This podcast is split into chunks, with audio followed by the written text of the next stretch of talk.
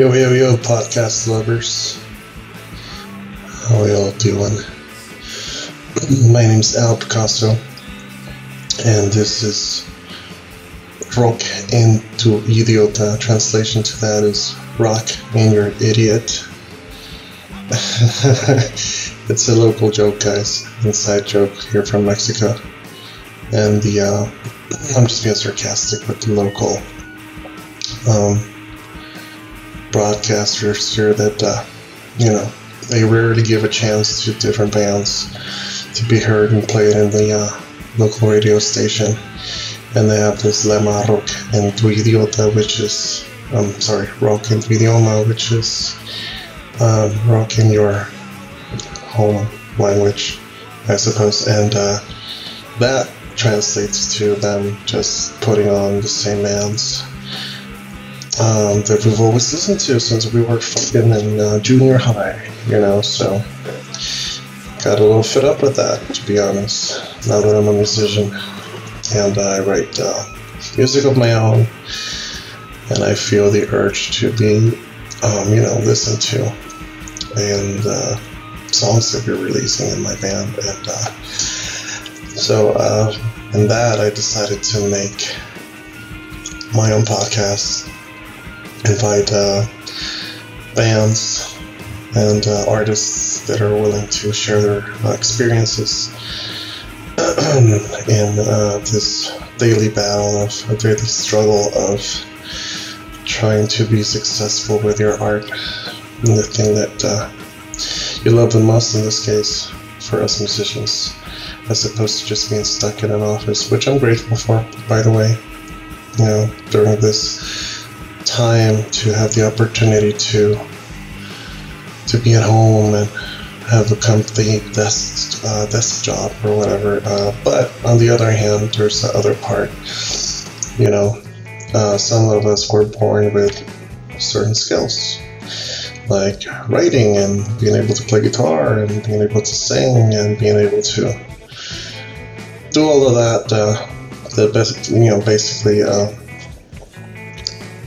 urges you to be a a person on stage, a person showing some sort of talent, a person that likes to be heard and viewed and likes to share their experiences through, in my case, music. Yeah, so of course, this is influenced by uh, somebody that I admire a lot, um, Allen Epley from the band The Life and Times and Shiner um, he started out this podcast. I started listening to it, and I thought to myself, yeah, I'm going to try to do this in my local community and see what the fuck. And invite people from uh, different types of, different parts of the world in this case. Um, we've spoken to people from Argentina before, uh, people from other cities within Mexico, and of course uh, the United States that's why I'm speaking English today. Sorry, guys. I know that uh, 99% of you out there listening are getting what the fuck I'm rambling about. So, with that said, I'd like to share to you guys that this podcast uh, is particularly in English because of my guests today. I had the opportunity to talk to somebody that uh, I met through the internet. In this case, a fellow musician, really talented, by the way, musician. Uh, his name's Jeremiah Roos, and he has a project uh, called The Quality of Mercury. Uh, they released a couple of albums. They're on Bandcamp, which is a site in which I've uh, encountered lots of bands different type of uh, uh, genres within rock, of course. But uh, one of my particularly of late recent uh, rock genres in this case uh, has been uh, space rock. As you may know, my band and our latest release has some sort of space rock vibe to it. But in the case of Dare and his band, his, project in this case, uh, Quality of Mercury. Uh, he's a full blown space rocker per se. So I encourage you guys to visit his Bandcamp, thequalityofmercury.bandcamp.album forward slash album forward slash transmission, which is the name of his record. he was kind enough to send me a copy of his vinyl, and uh, I was really concerned that it wouldn't make it to me because of you know current situations that we're living and the fact that everything's flaky at the moment. So, but it, it got here. It took 50 something days, uh, and we kind of joke about it in our conversation. But uh, yeah, it did finally make it to me. I'm going to uh, post a picture in the uh, Facebook post that I make for this podcast, normally every Friday. So uh, be sure to look at that. And also be sure to check out our Spotify playlist. Uh, excuse me, I have to get that out. I'm just, uh, I just had coffee and a bite of bread. Anyway, I was talking about, yeah, the uh, Spotify playlist that I made uh, that goes along with this podcast, in which, of course, uh, this band, this project, and uh, several other bands that I like and enjoy from all around the world are there listed. Um, is a uh, platform in which I decided to gather bands uh, within the, you know, grunge, post-grunge, shoegaze, alternative, space rock, post-hardcore uh, type of uh, vibe, you know. So you can find a lot of uh, new bands in there too, including my band, by the way and of course uh, Quality of Mercury uh, and some other songs from their album Transmission. So uh, I talked to the mastermind behind this band, and it was really nice meeting you, by the way, Jer. At least over Zoom meeting in this case. we had a, a long conversation, well, 40 minute conversation, give or take, about how did this project came about and um, his origins in music. You know, we went back uh, talking about our uh, initial encounters with music and instruments and stuff like that, and also, uh, um, you know, a little conversation about our current scenario.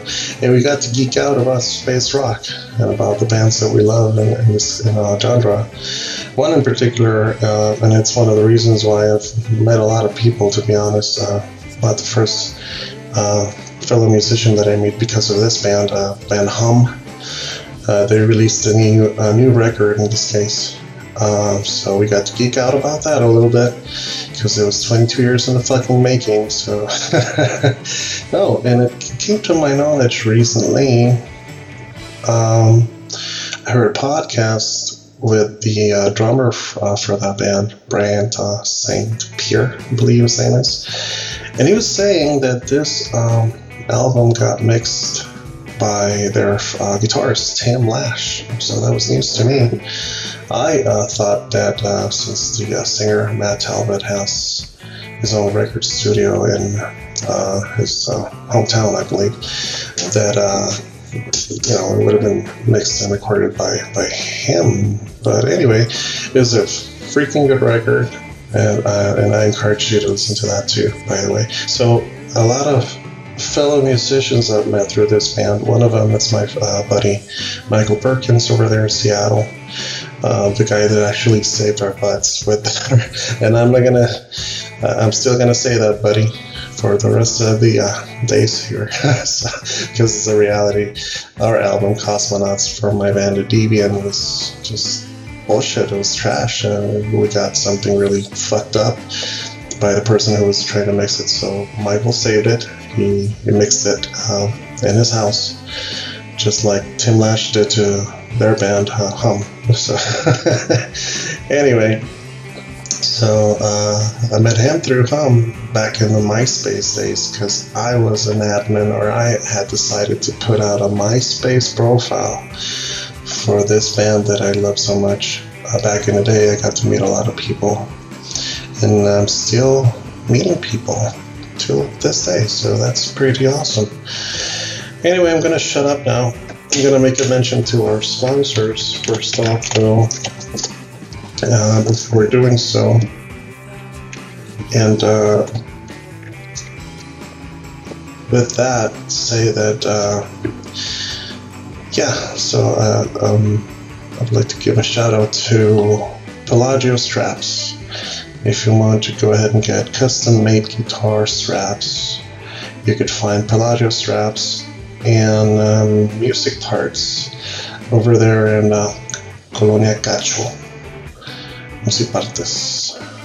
Um, anyway, um, also Ebrick Cafe um, for Turkish type of black roasted coffee, if you will. Ebrick Cafe is the place to find on Facebook because we're I don't think they're um, open at the moment. Uh, yeah, so hit them up on Facebook. Well, this is my conversation with Jer Roos uh, from Quality of Mercury. At the end of the podcast, I'm going to add three songs um, that I uh, really enjoyed from this uh, record. Uh, and uh, yeah, stay tuned for next week's uh, podcast. I'll try to figure out who the hell I'm going to invite at this point in time. But uh, yeah, thank you guys, and uh, stay safe out there. And uh, that's it. Bye.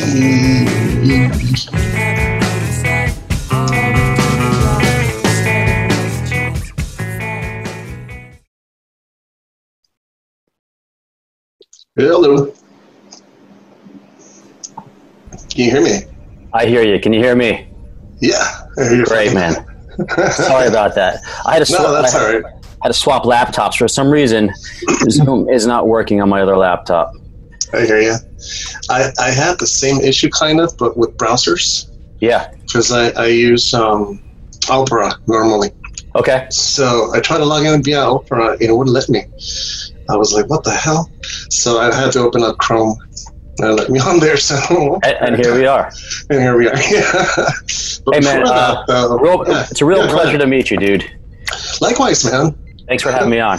No, no, no. On the contrary, uh, I'm really glad to have you on actually because I get to geek out about space rock with you. Yeah. That's what I love With- talking about. I know. With, with, with no other guest that I've had before, uh, you know, I, I've, I've had not the opportunity to talk to a real space rocker.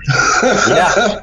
Until you, so that's great. Well, that's cool. Um, Plus, yeah, it, man, it seems like you got yourself uh, mixed up with a lot of different business, like um, within no, within music.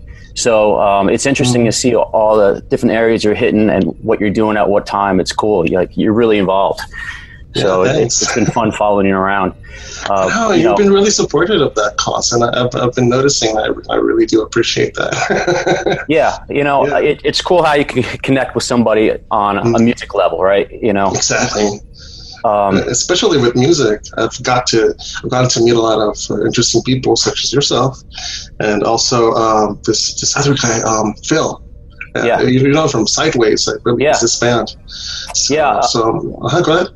No, no. I say uh, I've been in I've been in contact with Phil for a, a good handful of years now, and he's Nice. been very supportive of my music, and I, I'm hope I'm like reciprocating to him. But uh, Yeah. Sidewave, I've been a fan for many years. He is really talented, man. He's a great writer, I great know. recording engineer. I mean, his stuff sounds great.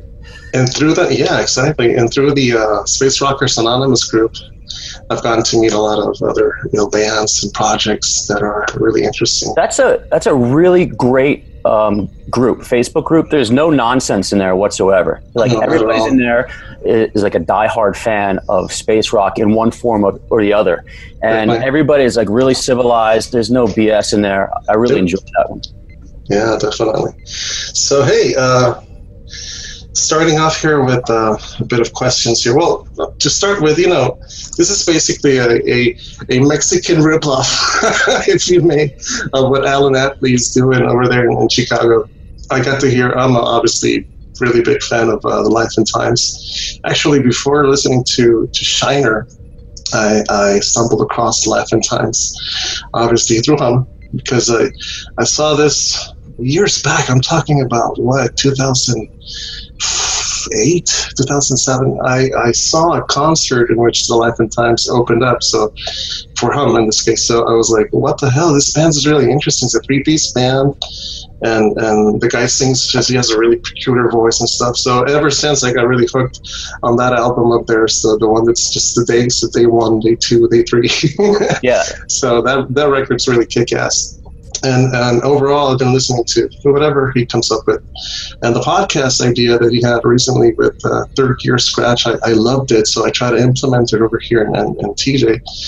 Uh, in the uh, local scene here, which I'm really involved in, um, there's a lot of bands here and a lot of artists that, that deserve spot, you know, that deserve to be heard. Because uh, there's a lot of underground jewels there that nobody listens to and whatnot. So, uh, taking you know that that idea into account, I decided to implement it down here. So, and yeah, I'm involved in serious groups like like that Nation Grunge movement uh, group that I have also because I'm a really I'm a real grunge fan, of course. Yeah, I guess uh, I don't know how old are you? I'm almost forty, so you can imagine I'm, I'm a Generation X guy. I grew up with that. I am Gen X sound too. So that was a, uh, the grunge period was a big you know oh yeah part of my life. That was right right at the end of high school through college. So there was a lot of grunge Nice. Nirvana, Pumpkins. Oh yeah, Alice in Chains. Definitely. So within that, uh, with the uh, my band in this case, um, my band mates are not that much inclined to space rock to be honest with you so through because I, I, play with a metal metalhead the drummer is just a guy's all about pantera and you know heavier stuff and the bassist he's kind of like versatile he likes he comes from a i don't know tropical sound music type of family with his dad. He played the congas in a band years back and whatnot. So, anyway, this last album that we did, so I, I tried to like push that agenda in there, the space rock agenda and whatnot. So it, it came out that way. Uh, with the with the theme, not because of me, basically. So, it's, a, yeah. it's a good album. Um, Thanks. A great sound. So, where did you get that recorded at? Did you guys do that on your own? Well, we recorded it here. Uh, and we sent it over to. Uh, I have a friend in Seattle whose name is Michael Perkins. Big shout out, Mike. Yeah. So he listened to the. Uh, we were given like the master tracks. They were all compressed. So I, I, I, sent one to him and he gave it a listen and was like, dude, this is so compressed. Why, why didn't you tell me? I would have mixed them for you, blah, blah, blah. And I went like, you know what? Let me go ahead and get the, the raw mixes from this guy that recorded us because they were really crappy and send them over to you. Hell yeah. Uh, so we send them over uh, to him via, you know, WeTransfer or whatever, the magic of internet, right?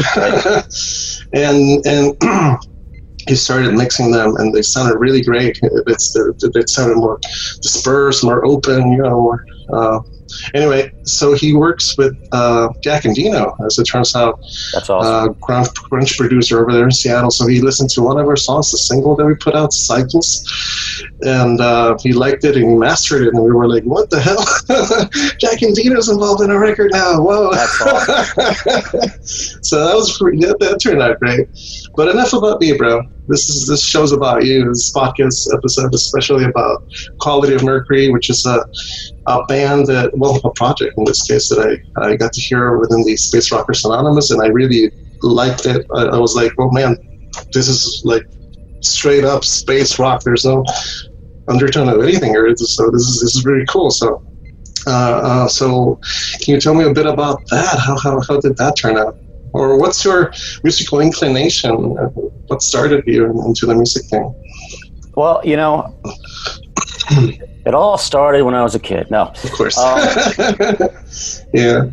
It was. It, I was in college. I just turned 20 mm-hmm. um, and I had an itch to learn an instrument because at that point in time I wasn't playing any instruments. Okay. Um, I had dabbled a bit before when I was younger. I tried taking guitar lessons like when I was 12 and I couldn't stand it. Um, and then during high school, I was hanging out with a buddy who was pretty musically inclined, and he had a recording set up, and he was really into keys and synths. And right. uh, at one point, he let me borrow a keyboard, and I was teaching myself how to play piano, and nice. I was really getting into it.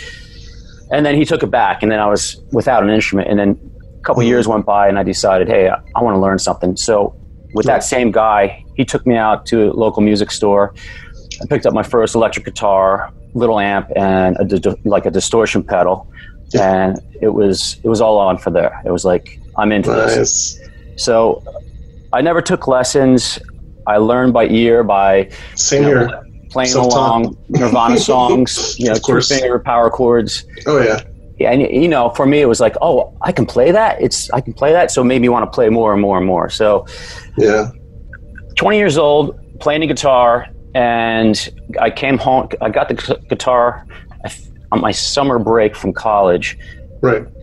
Learned it all summer. Went back to college, still playing, and then I think the year I came home after that is like, I want to write and record songs, Hell yeah. and that's um, and at that point in time is right when I got into Hum, of course. and you know it's a it's a band that I totally fell in love with at that point in time. Oh, yeah. And I loved everything about it. So I wanted to write stuff like that. I was also listening to a Starflyer 59 at the time, which was a big influence back then. Starflyer 59. Let me write that down. Yeah. Um, so I was like trying to emulate some of these sounds that these two bands were were going on, and Right. um, yeah, that's how it started. And I wanted to write songs about s- space, and you know Definitely. that's what I did. It's kind of gimmicky, but it's it's awesome. I, I'm a real sci-fi lover. I, I always, since I was a kid, I used to watch Star Trek: The Next Generation, and then recently I fell in love with Doctor Who. Uh, I was never a Star Wars fan, to be honest with you, even though I have a Darth Vader Yeah. mug here. but Hum, it's a band that, for some reason, over the uh, course of the '90s, uh, the early 2000s, I, I in the past I've neglected a lot because I don't know I was always into the screaming type of singers and Matt doesn't really do that for me. nah. So through the years, I came to appreciate his uh, lyric skills. He, he writes really good lyrics, that guy. So I started to pay attention more to the lyrics, to, to the, the whole concept of, of Hum or what they were trying to, to put out there in the 90s, which was really overlooked by a lot of people because obviously they were more into, at the time, I guess, uh, the scene was more into uh, Nirvana, Pearl Jam, and all those bands from, you know, Seattle and, and Stone Temple Pilots, all those guys.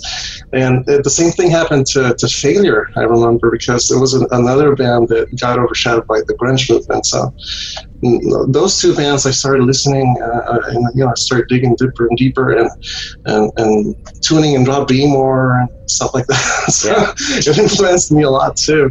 So yeah, nice. So were you raised like in a musical environment in this case, or is it just you? Uh, I wouldn't say I was raised in a musical environment. Uh, my Mm. mom, she did play guitar, and she was, you know, she took lessons for years when she was younger. So when I was growing up, she was playing the guitar, but that kind of fell to the wayside as Mhm. I got old enough to understand it, and Yeah, so that really wasn't an influence on me. gotcha. My dad plays gotcha. guitar too, but you know, it wasn't like that in the house. Gotcha, gotcha. In my case, like, it was kind of like a little bit at, at the beginning because my dad. I really started playing a. Uh, my first instrument was a drum set that a Yeah. friend of ours left.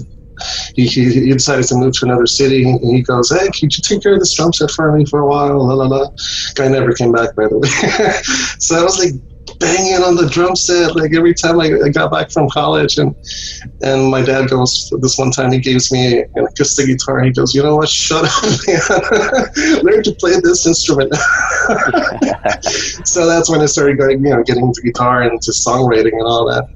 But uh, yeah, so uh, cool. In this case, uh, basically what, what got you into to rock was the fact that you felt the urge to write your own songs. I take it, right? Yeah, I mean, right away after I started playing guitar, right away it's like, I mean, I don't even think I was playing for a year, and I went out and I bought a four-track recorder, and I just wanted to start recording. Nice. I'm, I'm actually way more into recording than actually playing. I mean, I love Right. playing. Don't get me wrong, Of but I. I love I love recording. I love being in the studio. So is that studio that you're in right now? Is that yours? Is that, Yeah, is that is. your home studio? Yeah. Oh, nice. I moved So into this home about a year and a half ago, um, Mm. and it took me a good year to get the studio up and running. I bought this home from a friend of mine who operated a, a jazz studio here. Oh, nice. Um, Cool, cool, cool. We moved You live in- in Pennsylvania, right? yeah, Yeah, near Martin Guitar. Exactly. Yeah. That's that's the home of uh, Martin Co. Right? What do you think about that six million dollar Kurt Cobain guitar that they sold recently? what the hell, right? It's way, way out of my league, right? I don't talk about things I can't afford like that. Cool. But yeah, I was digging into uh, a little bit of the story of uh, Pennsylvania uh, Nazareth in this case, and, and I stumbled across that, and and and they were saying that the people over there are kind of grumpy too. So is that true? No, I got much love for Nazareth. cool. I don't know what else I'm supposed to say. Well, I guess they, they, were- they were talking about the Pennsylvania people in general, maybe. Because Well, of the I mean, snow, weather, and all that. the Northeast in general. Oh, got it, got it, got it. you know, kind of kind of like the arm the armpit of America, the Northeast. We're all grumpy and stressed on the go. You know, sort of like a thing no one's chill. pe- people are always complaining about their town, but they never leave. Type thing. Yeah. they stick around. Yeah, it's good. cool, nice. Yeah, yeah, and and also I saw a lot of uh, pluses. You know, like this is a lot of uh, inclination for people to go live there because of the uh, fact that there's mm, like criminal rates real low, if there's any. You know. So that's cool, nice. So hey, back to the uh, Quality of Mercury album. Uh, you recorded that on your own, right? Could you I did, explain to me the process of, of that record? Um, my process, basically, most of my songs start written on guitar because that's what Right. I'm doing. Yeah. And whether it's acoustic or electric, I come up with parts, Mm. record them onto. A, I used to be a tape recorder, now it's the phone all the time, so I can remember them. Dude, I do the same exact thing. yeah, And you're like shuffling through hundreds of like little clips. How? what am I going to do with this one? yeah. Um, like a riff three or yeah. sounds four or whatever. Um, Yeah. yeah. So Mhm. that's how that's how I start on guitar, and I usually Yeah. come up with a, a melody to go along to sing. You know, a good melody to sing the part, and um, sometimes I, I work it all out on guitar before I record it. Other times I'm building it as I record. Gotcha. Um, so you recorded, um, in this case for this record, guitars and bass, right? If I'm not mistaken, I record Yeah. everything. uh, including the drums. No, not everything except for the drums. The drums, basically, I start. Um, I build all the drum tracks and I program them. On Okay, got it. I use a BFD two, and Right. um, I, I program all the drum parts out. Then I record to the drum parts, Okay, um, and then when I was finished with that, like I wanted real drums on there, so I hired a person to basically play what I re- what I programmed. I also I also Cover- it up a little bit. So you wrote the, the drum parts basically. Yeah, I mean, um, Mhm. I had Kevin Safera, who is also um, in Nazareth. He's got a studio called Hybrid Studios. Um, Right. I had him record the drums at his studio, but I kind of went in there and produced it. Like, Mhm. Gave him instruction on, uh, can you change this part? Or can you try something different here? Or this is what I'm really looking for here, even though I didn't program that piece of it. Gotcha. So he did add a, a little bit to it, but a lot of it was, Came from. yeah. Got it. Matter of fact, he said, you know, a lot of this stuff drummers wouldn't play. So I'm not, I'm not really a drummer, so I'm just like hitting things simultaneously like a drummer probably couldn't do in real life. But he was pretty damn good at it. Yeah, It was, it was a funny comment though, and he did a great job. Nice. Yeah, I can I can tell. It sounds really great. So um, it's an eight-track record, and I'm really grateful for the vinyl. It finally made it to me. I was really concerned that it wouldn't. Yeah, that was what 54 days it took. I know, but since it's all crazy around here with the thing, you know, the, the unmentionable. Yeah. So how's that over there in the uh, in your area? It's pretty calm, right? You, you guys don't have don't have that issue, do you?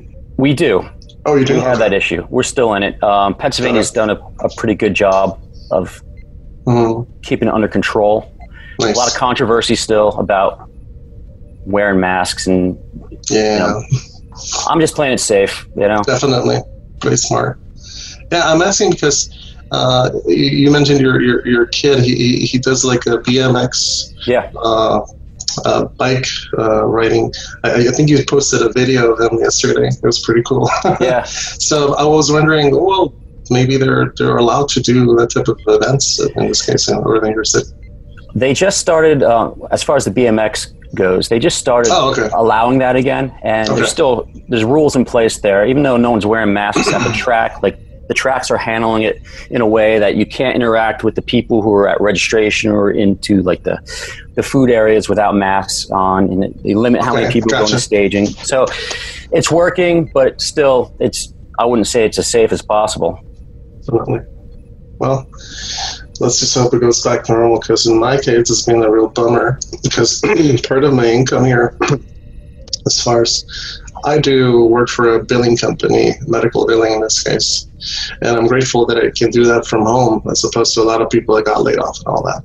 But also in, in, in the music thing, it was a little bit of an income because you know us playing live and all that, we get to sell our merch and and I also have a Nirvana tribute, which is a, a little bit more uh, revenue in, in that sense. And, and it kind of stopped for everybody. We're like, whoa. I even had the podcast stop for a second there because I didn't know what the hell was going on. And, and, and until I kind of like, you know, the, the situation unraveled on its own and blah, blah, blah, so I decided to bring it back for season two. So this is part of season two, by the way, your episode today.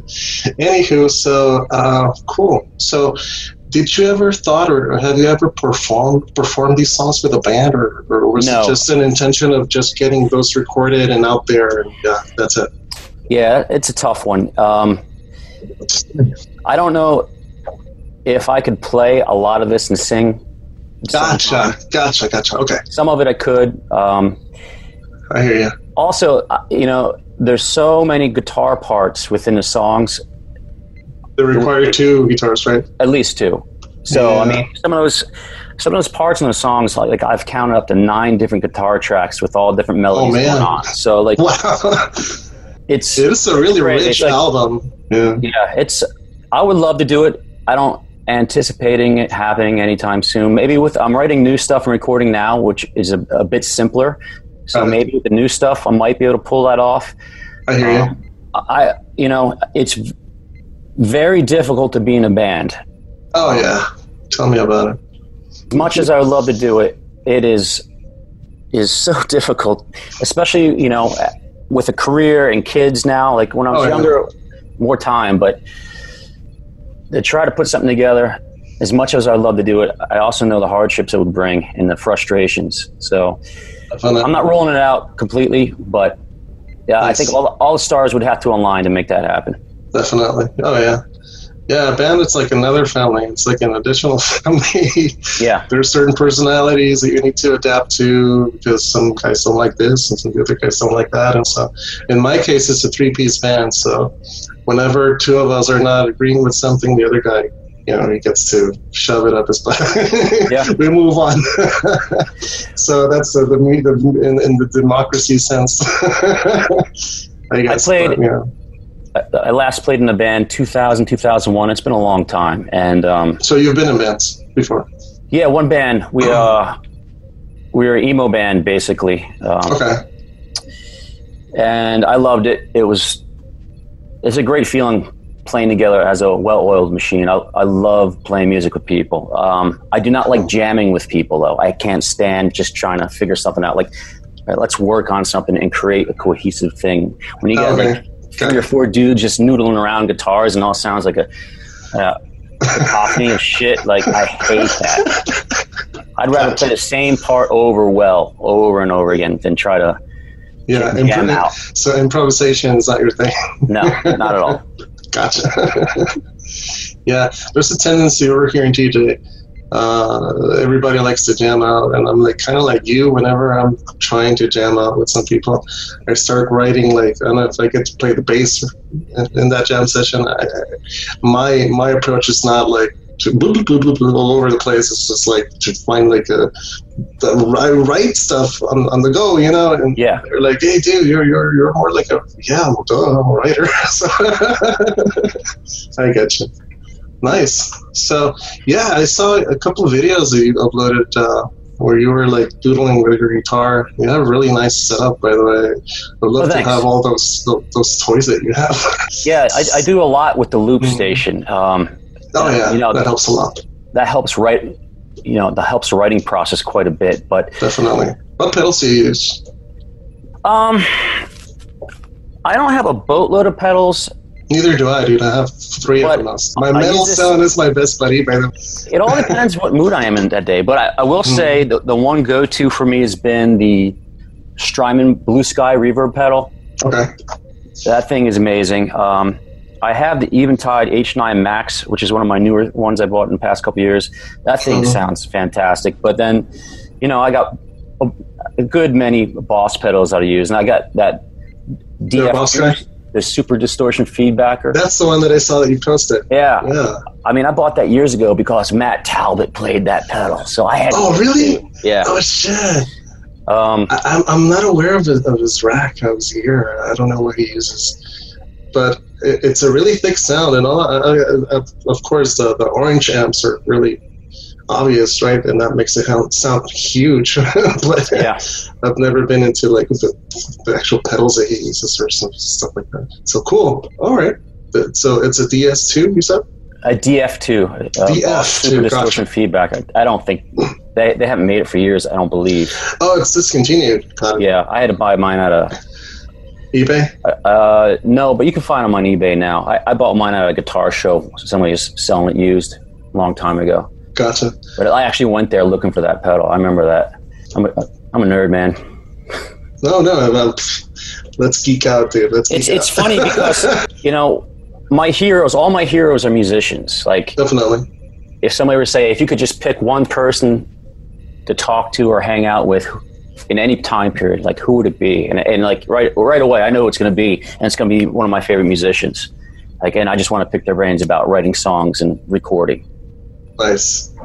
So, uh, how many? You said you've been. You were because I remember posting that 2015 uh, San Diego home concert. Yeah, were you awesome. there? Yeah, So you travel a lot, right?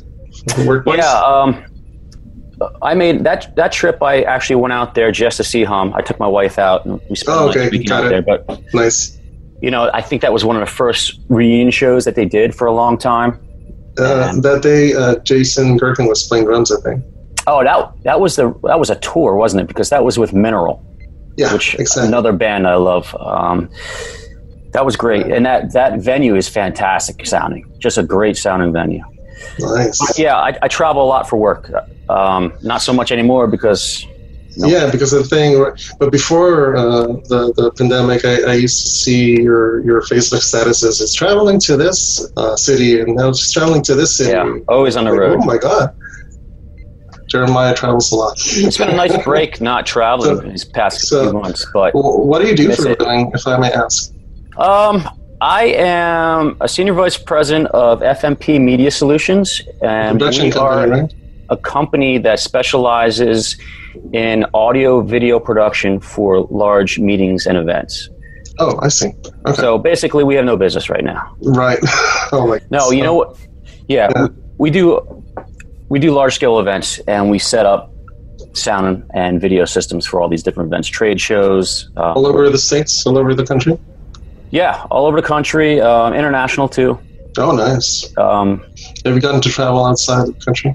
Yeah, uh, not so much anymore, but back in the early 2000s, the, right, right up to 2008, I traveled a lot internationally, um, quite a bit. Um, and then the recession happened in 2008, and the business kind of changed. And, Oh, I remember that.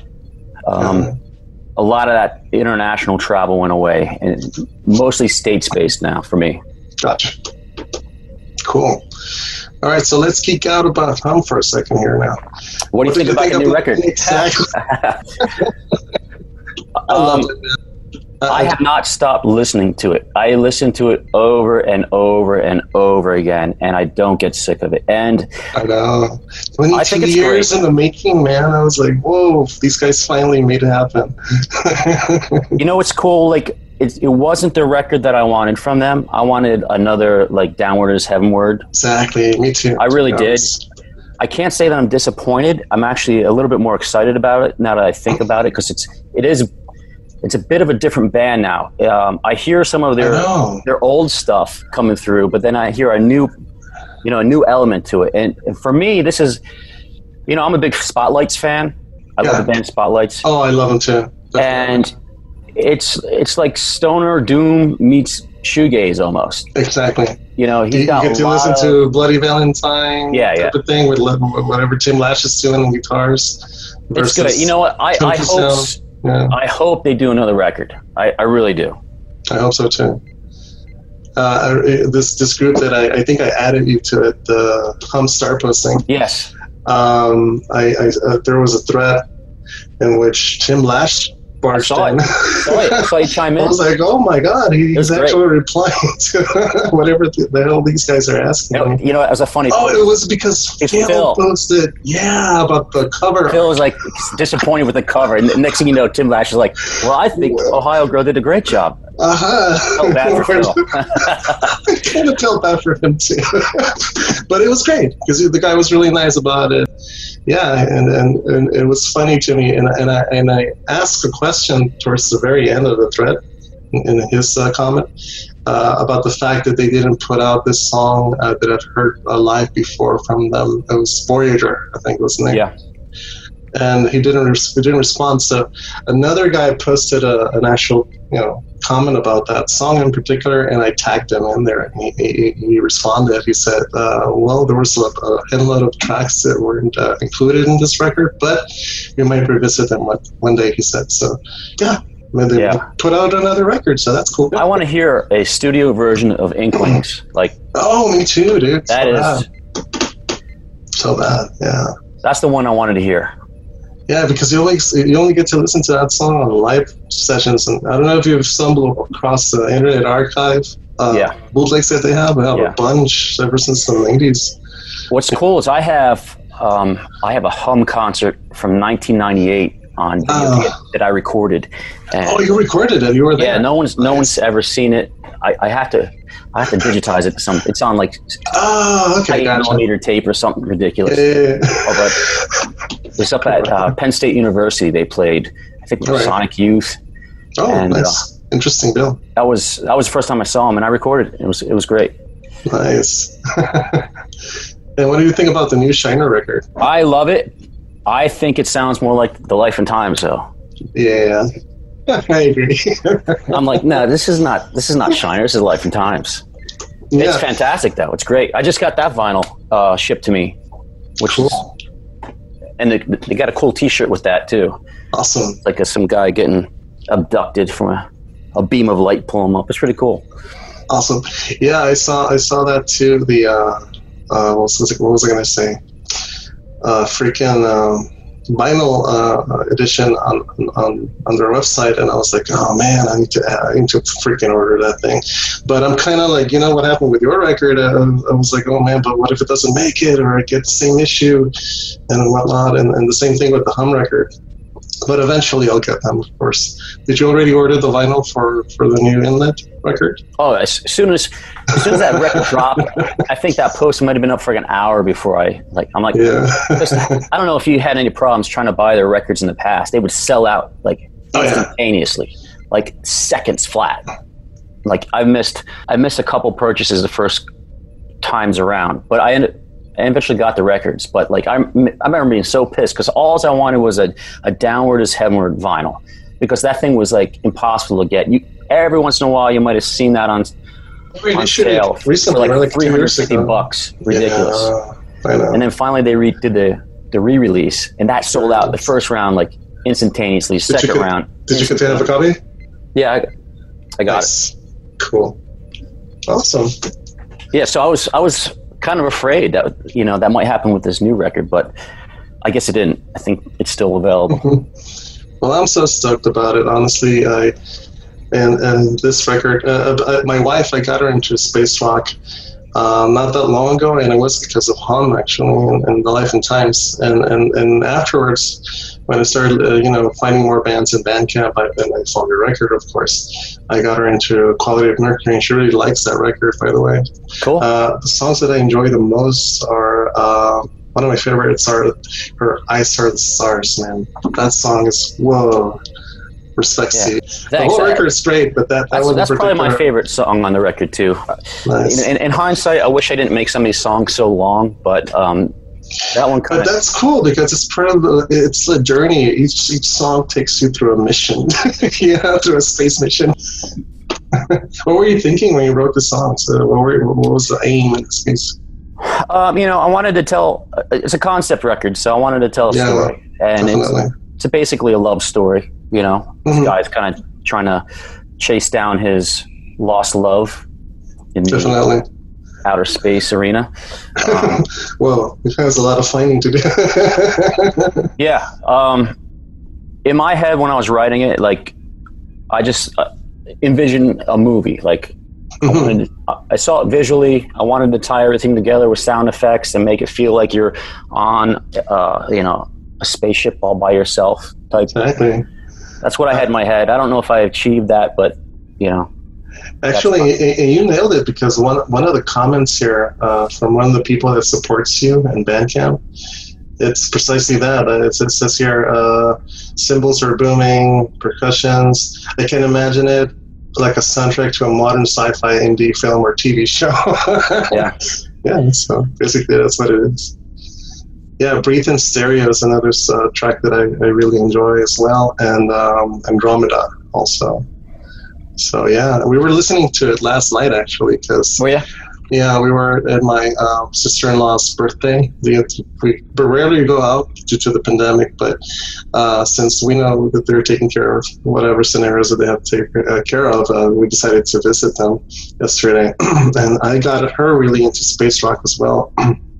Because of, uh, she's a real big Life and Times fan, actually. So I go, you know what? I, I'm going to talk. She knows that I have a podcast. I'm going to talk with, with this great uh, singer songwriter uh, that did an entire space rock album tomorrow uh, for my podcast, and, and I I just you know cranked it up yesterday night, and we were like listening to that the whole record. Actually, it was pretty cool. oh, thanks for sharing it.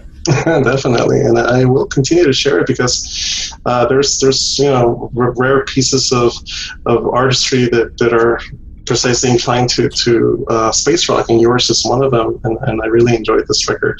And also, I've, I've stumbled across a few recommendations that you did um, that go along with this record, like bands like uh, what's the name of this band? Um, I think they recorded with Matt Talbott in their in their studio. Uh, I was afraid. I was afraid. Oh yeah, yeah, that's a great band. Those guys I stumbled upon because of you and, and Cloakroom also. Cloakroom seems seems really fun, uh, driven band. Like the way the guy sings too is like Yeah. you know like the mad delivery there. They, they, got, they got a great sound, man. It's just oh yeah. pure raw distortion. Ha- Have you seen them live? No, I haven't. That'd be a great band to see live. No, no, I haven't, No. I haven't had the pleasure. Yeah, but uh, it's another band that I discovered recently too, Cloakroom. Those guys are fucking great. So yeah, so what are your plans with the new um, uh, riffs that you're coming across? Uh, Do you, do you want to do like the same concept thing, or do, do you want to give it another approach? Well, um, I'm giving it a different approach here, and I mentioned earlier, uh, you know, some of the songs I felt were too long. I want to get away from the long format songs, and I'm going to put together a little bit more. under four minute thing. Yeah, um, not all, you know, but Yeah. I want to get more of a concise record put together that doesn't kind of meander and, and go off so far. Um, Cool. and you know, I got. I'm a sucker for pop music too. Yeah, I was going to ask you, what's your guilty pleasure? It's one of the questions that I ask my colleagues here in the podcast. guilty. Um, I, I really got into that uh, Justin Timberlake song years back. The, the what's the name? Uh, LoveStoned. I remember listening to that track over and over again. I don't know. I, I just like a good hook. I really do. I like a good hook. Um, yeah, for sure. So I think there's going to be a, a bit more. The record's going to be a bit more poppy. I will say that, um, but Mhm. it's still going to be me, and it's still going to be spacey. Okay. Um, And then guitar driven. yeah. I, so far, I, I'm super happy with the way the recordings are coming out. Um, they're coming together so much easier than last time.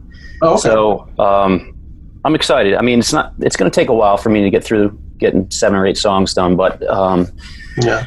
And do you plan on releasing them as a whole record, or are you going to do the, the new thing? You know, how people are just releasing singles and. I want to release a record. I do. Gotcha. Gotcha. I- gotcha. I'm considering just releasing a single though in the interim, just to show that hey, I, I'm, I'm working on stuff. Here's something new.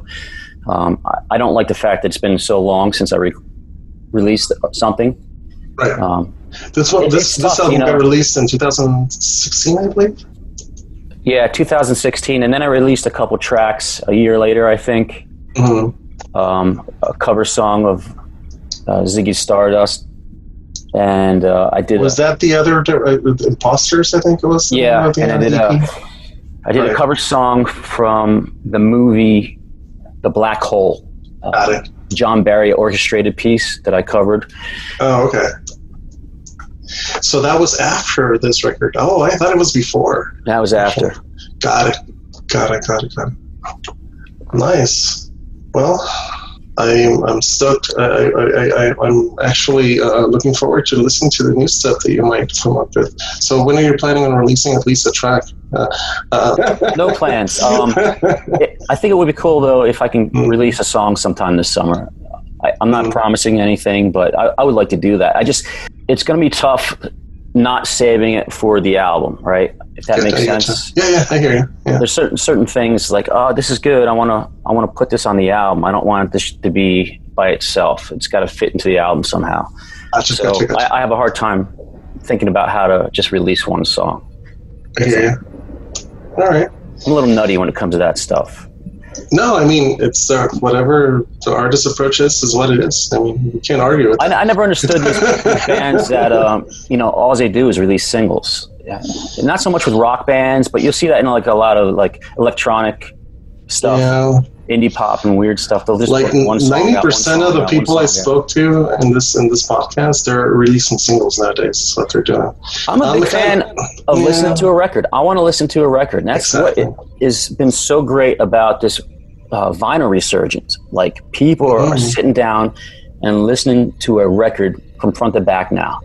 Remember, for years when the iPod came out and phones started playing music you're just skipping tracks all the time. I was always skipping stuff. I was never listening to something as a whole. And I don't yeah. think a lot of people were writing records to be listened to as a whole at that exactly. point in time. I think that's come back around. Definitely. And I'm all for it. Like I want to be immersed in sitting down and listening to a record. I don't want to be throwing away a disposable song. I like it, I like it, and that's it, you know.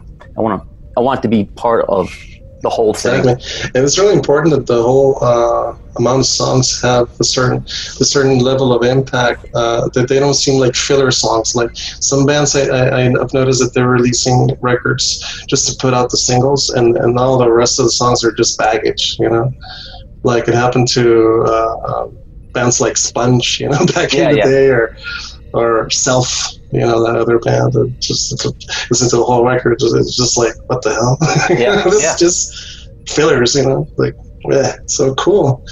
Well, Jer, um, that's it for me. I believe uh, I've, uh, I've been willing to, to, to have a word with you and, and, and, and, you know get your input on what happened with that with that record in particular because I really enjoy it.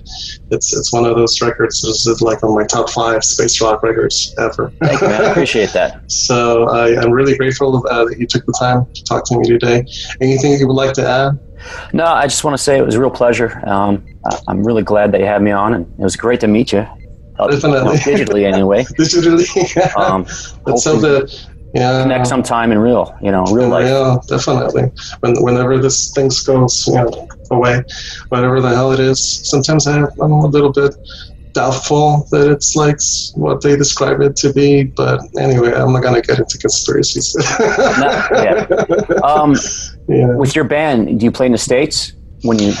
Well, the thing is, I'm from Central America. Um, I wasn't born here in, in Mexico, even though I, I, live here. And last, uh, it's a bummer story. Uh, I wanted to get uh, my visa for the first time in 20 years since I've been living here uh, last year. So uh, I have a steady job, of course. I don't have I don't own a home, but I have a you know a decent way of proving that I'm not going to live there either in your, in your country. I just want to freaking go ahead and uh, listen to live bands and stuff like that. So I went and, and, and, and uh, did my first run at getting the VC and I got denied. So I was like, damn it, man. Yeah, so that sucks. to and answer to, and it's a real bummer because the two members of the band they were born over there, so they work over there in the states. So I'm the only like hold up, you know. So it's, it always comes back to Al, come on, we're gonna freaking cross you on the back of a car or something. so so yeah, that's, I didn't imagine it would be that difficult. Um, It that, is. That really sucks. It is, especially because of your current president, I believe. It Yeah. has, it has a lot to do with it, to be honest with you. Because in the past, it was really simple. Uh, and obviously, before the whole 9 11 thing, was a lot simpler. People would just go like American citizen. If you had, uh, you know, a, dec- a decent English accent, they will let you go in like nothing, right? But that was like the late, late 90s, early two. Afterwards, after the 9 11 thing came in, they started getting a little bit more, you know, picky. And, and, and ever since um, this guy came into to government, uh, uh, it, I've seen that tendency that they're more picky nowadays. So I took like a folder this big, I'm not lying to you. With all the proofs of whatever, uh, the steady life here, I don't. I just and I actually told the guy, in Spanish because if you speak English to them, they're like, "Hmm, you speak good English. You might go live." Right. uh, it was just a lot of, uh, you know, I was really nervous, and I took my daughter. I have an eight-year-old daughter, uh, so because we applied together, and I just told the guy, uh, I just want to go uh, take her to Disneyland first off because she loves all the Disney princesses and whatnot. And I want to get to see a live band show because my wife's always bragging uh, that she has a visa, that uh, she was actually going to go see Shiner. Imagine that without me when when when they uh, That's grounds for divorce, man. I, I know, and failure because they, they announced before the whole pandemic thing that they were going to come here to San Diego or Los Angeles, I believe. Was real close by. So they were going to go, uh, her and my sister in law, without me. And I was like, oh, really bummed out about that. And they actually, uh, the- kidding the other day, they were saying, hey, man, Al, maybe you brought this pandemic thing with your mind because we were going to go see Shiner and Failure without you. And I was like, yeah, deep inside, I was like, yeah. take that. so anyway, uh, I am planning on um, trying to apply once more. Uh, you, you get a six month period in which you can try again. So I'm in that, and hopefully it will go through at one point, and I'll get to play live over there and jam out with you guys. That would be awesome. Good luck to you, man. I hope everything goes smooth next time. Definitely. Well, uh, people that are listening in. Uh, Today, uh, Synvite is Jeremiah Ruse. He's the mastermind of Quality of Mercury. Uh, thank you for listening to the podcast and for learning about uh, this great singer songwriter. Uh, uh, Jer, I'm going to add three songs at the end of the uh, podcast. So, people, uh, if you're listening, tune still tune in to those three songs. They're really great. And uh, I highly recommend that you uh, listen to this record, The Quality of Mercury, and Bandcamp. And you can listen to it also on Spotify, right? And uh, Yes. YouTube. Definitely. And if you want to go ahead and get the vinyl, which I already have, go ahead and ask for it. You can still ask for it on your website, right? He's got a website, um, Bandcamp, Yeah. can get it, and uh, limited run. But it's all wherever wherever I am. There's a link to it. cool. Well, thank you so much, Jeremiah. I appreciate your time today. Thank you, Al. And uh, yeah, well, let's continue to hustle, bro. There's a lot of uh, music that we still can come up with. So as long as we're alive, let's Keep be rocking, creative. man. Keep rocking. Appreciate you. Much love, bro. All right, Take take care. care. You too. Bye.